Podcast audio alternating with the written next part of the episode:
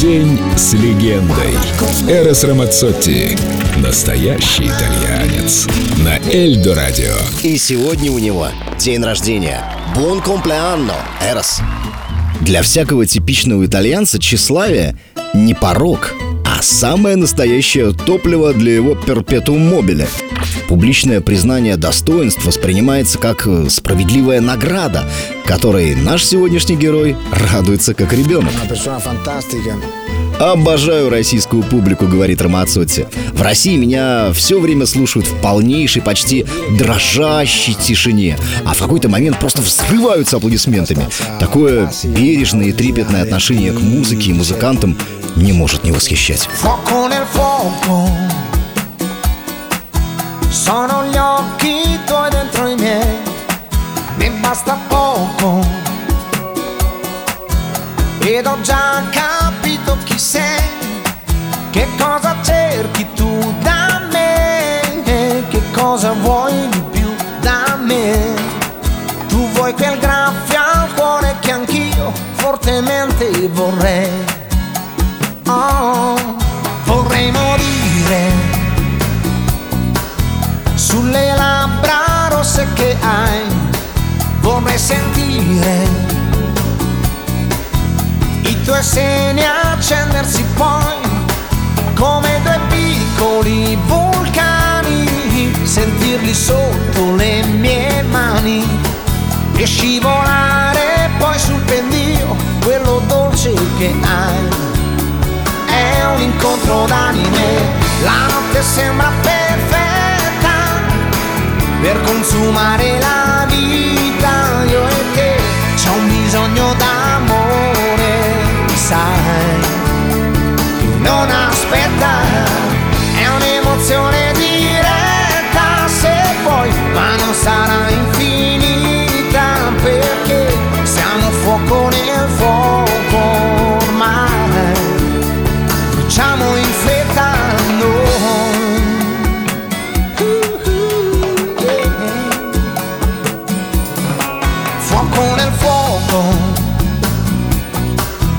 le passioni tue e le mie, è quasi un gioco, sai. Mescolare suoni e magie per far salire l'emozione, salire fino al sole e ricadere lungo il pendio, quello dolce che hai. È un incontro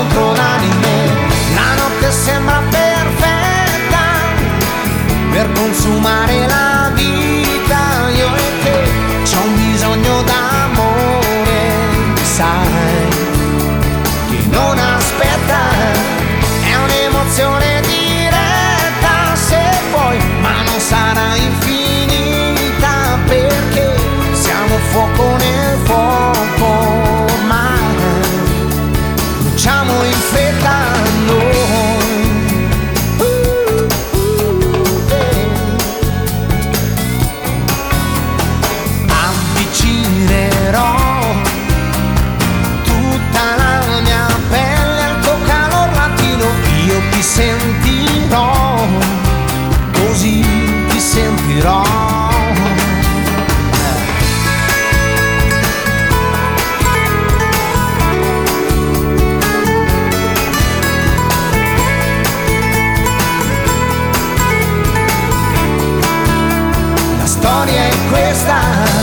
la notte sembra perfetta così per consumare